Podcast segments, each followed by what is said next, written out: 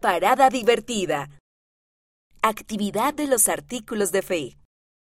Este juego es una buena manera de poder recordar los artículos de fe. Además, tiene la combinación perfecta de competencia amistosa, diversión y risas. Por supuesto, si ganas, tienes derecho a presumir por el resto de tu vida, o al menos hasta la próxima actividad de los jóvenes o de la familia.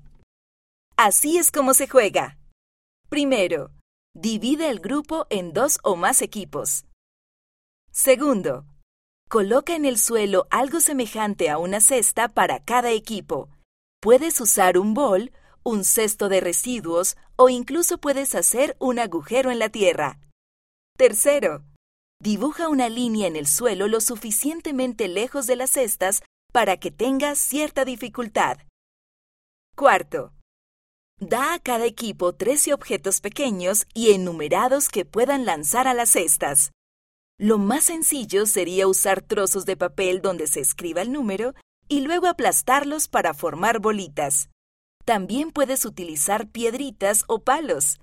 Escribe, dibuja o pinta los números del 1 al 13 en los objetos.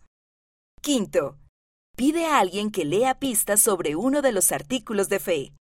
En cuanto un equipo crea que sabe a qué artículo de fe se refiere, deben intentar lanzar el objeto con el número correcto dentro de la cesta. Si fallan, deben correr a recoger el objeto y volver a la línea, antes de intentar lanzarlo de nuevo. Sexto, cuando un equipo enceste, meta una canasta, se detiene el juego.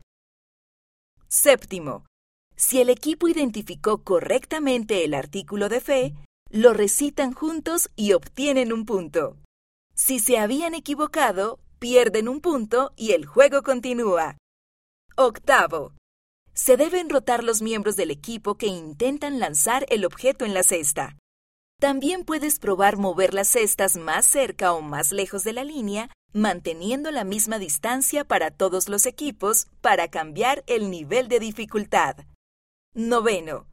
El primer equipo en obtener 13 puntos es el ganador.